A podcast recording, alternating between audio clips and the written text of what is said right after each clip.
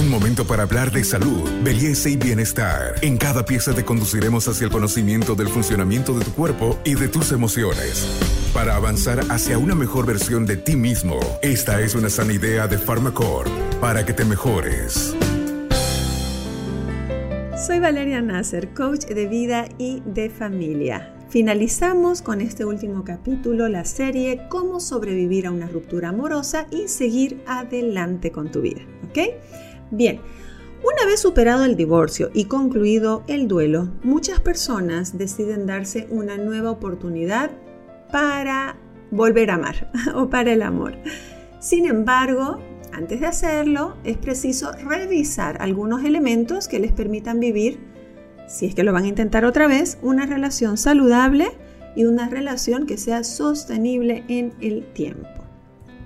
Comencemos por lo siguiente. Debemos tener especial cuidado en ver qué tipo de personas está atrayendo. Ya que, a ver, vamos a suponer que en el caso de una mujer que salió de una relación porque era violenta, ¿sí? Porque la pareja era, era muy, muy violenta, era muy torpe, ¿no? Es muy probable de que vuelva a atraer un hombre de carácter fuerte, intolerante y con bajo manejo de la ira. Cuando eso sucede, en ocasiones la mujer llega a pensar que hay algo mal en ella y hasta puede volverse hasta más tolerante en la, próxima vez a la violencia pensando que ella es la que provoca estas situaciones. Es decir, estoy atrayendo este tipo de, personas, pero debe ser porque yo soy la que está mal. Estoy trayendo un hombre eh, violento nuevamente a mi vida, debe ser porque yo estoy diciendo o haciendo cosas que generen esa violencia. Déjenme decirles que no hay nada más lejos de la verdad pues la violencia no se justifica, por así decirlo, ¿no? O supongamos que le toca, no sé, a, un hombre que, se separó de su, de su ex porque le era infiel y de pronto vuelve a traer otra mujer infiel. Y puede llegar a pensar que soy yo el que está provocando esto. No, eso es, está muy, muy lejos de la verdad. Como en el primer caso, por ejemplo. El origen de esa atracción de hombres violentos puede deberse a que ella como mujer en la niñez o en la adolescencia vivió en mucha inseguridad. Eh, no solamente inseguridad, sino en ausencia del padre, por consiguiente ha habido mucho miedo y de alguna manera inconsciente busca o atrae a aquellos hombres que son fuertes, que aparentan ser protectores, que aparentan tener este, valentía, pero con el paso del tiempo comienza este, este hombre a tener actitudes de control, de dominio e intimidación. Entonces, ¿qué cosa es lo que hay que resolver ahí? Hay que resolver el estado de esa niña o de esa adolescente en la cual vivió mucha inseguridad, vivió soledad o vivió miedo, para que aprenda en su adultez o en su etapa adulta a saber de que no necesita de nadie para que la cubra, para que la proteja, para que la cuide, sino que ella puede hacerlo, fortaleciendo su autoestima, su amor propio, en fin. Esto es esencial.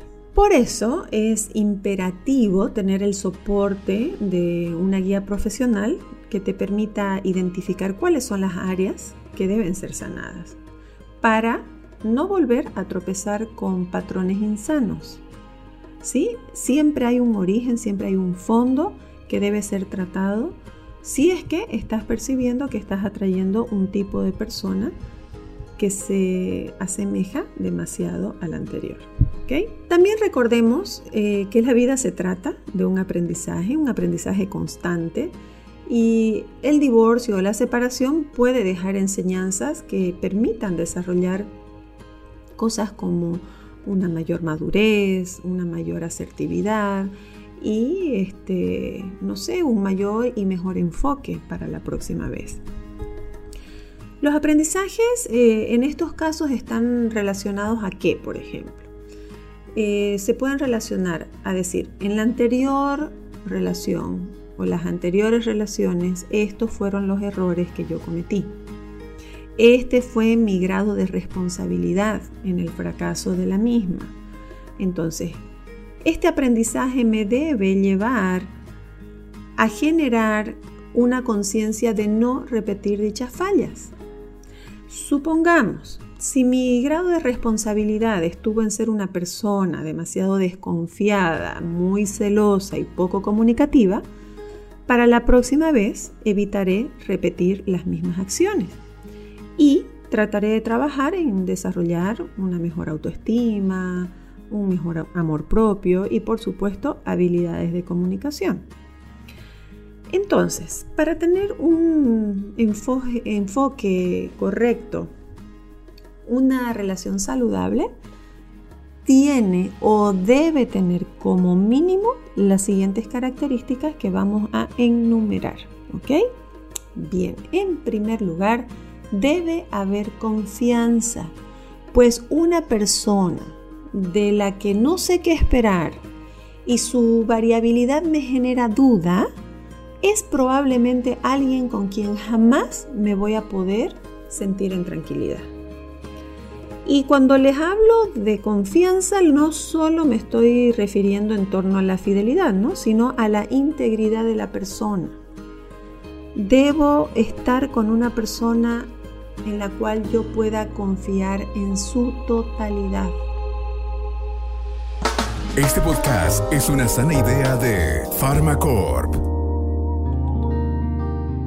En su desempeño, en sus sentimientos, en su palabra. Por otra parte, la comunicación es esencial. Poder expresarse de manera correcta, escuchar activamente, generar escenarios de diálogo le hace mucho, mucho bien a la relación. Sin comunicación es muy difícil prosperar.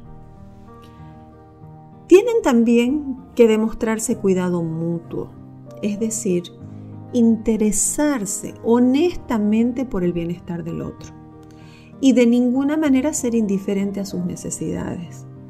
Cuando hablo de, cuidado mutuo, eh, me refiero, por ejemplo, a situaciones como que a ver, si mi pareja está pasando por una situación de salud delicada, pues debo tener esa actitud de amor, de cuidado, de acompañamiento y de ninguna manera indiferencia.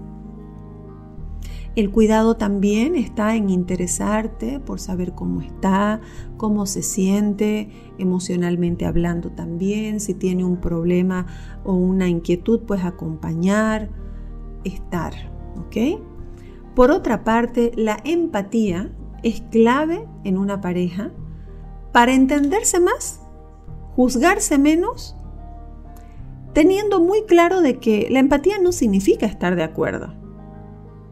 La, empatía no significa que voy a aceptar lo que la otra persona eh, está diciendo o está haciendo.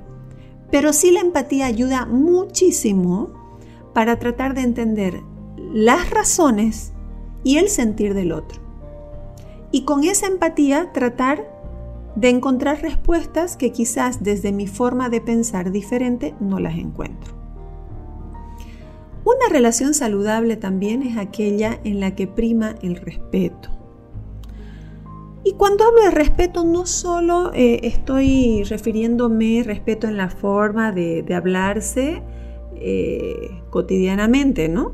Sino también en la forma de saber discutir, porque discusiones siempre van a haber, entonces por más de que el, diálogo hubiera subido un poco de tono, el respeto se debe mantener, no debo descalificar, no debo ser sarcástico, no debo eh, insultar, no debo utilizar palabras ásperas. Y la, y la virtud del respeto, además de en, cómo hablamos, cómo nos referimos al otro, cómo nos conducimos con el otro, eh, está también representado en cómo yo respeto el ser de lo que tiene que ver con la otra persona. Respetar el ser significa respetar su individualidad, respetar su modo de pensar, respetar el hecho de, entender de que es una persona que no nació conmigo, viene de una cultura diferente o viene de una familia diferente, con valores diferentes, con tradiciones diferentes, por lo tanto, respetar eso es muy, muy saludable. Debe haber amor, pero no hablemos solo del amor inicial, del enamoramiento, ¿no? El enamoramiento eso de las mariposas en el estómago, del corazón que palpita fuerte, de las manos que sudan. Ese tipo de, enamoramiento y atracción dura entre seis meses a un año. Entonces, ¿qué es lo que tiene que ocurrir? Pasado ese periodo, tenemos que entender que el amor evoluciona hacia otras etapas. Por eso yo debo cuidar el amor, atender el amor, y provocar el amor. Pues el amor, entendido como una decisión y una sumatoria de actitudes correctas, hace que crezca, que madure y sobre todo sea sostenible en el tiempo. Muchas parejas a veces dicen, ya no nos queremos, pero en realidad no es que no se quieran. El problema está en que ese primer eh, periodo de enamoramiento, de pasión, ha pasado y entonces ahora debe empezar a construirse, a edificarse de manera conjunta lo que es el amor, el amor que resiste, el amor que perdura, el amor que trasciende. Y ese amor no, no es un sentimiento, ese amor es mucho más que un sentimiento. Ese amor, como les decía, es una sumatoria de actitudes y de decisiones. Es decir, yo decido elegir a esta persona cada día. Y yo decido tener con esta persona las mejores actitudes. Porque al fin y al cabo, el comportamiento del otro nunca lo vamos a poder controlar ni debemos intentar controlarlo pero sí debemos actuar sobre aquello en lo cual nosotros tenemos el poder de actuar, de controlar y de decidir.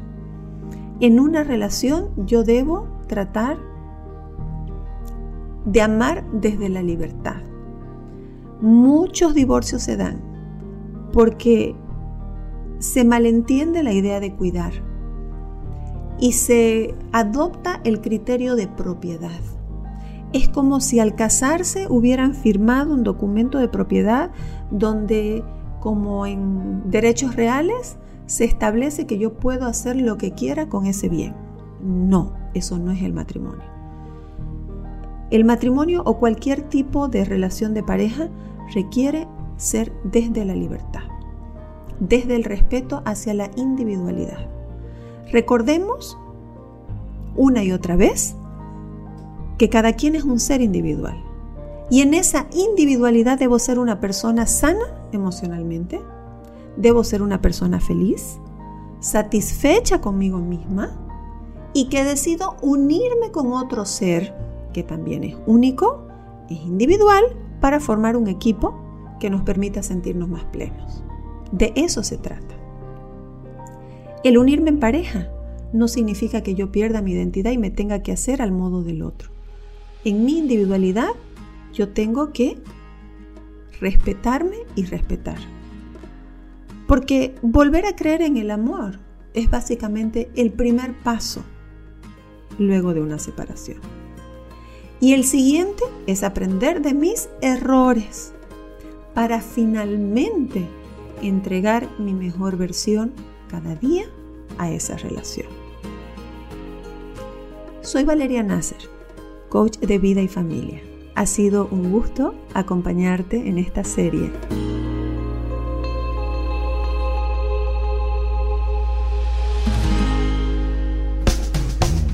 Hasta aquí llegamos hoy. Síguenos en nuestras redes sociales de Facebook, Instagram y en nuestra revista digital Buen Vivir. Esta es una sana idea de Pharmacorp.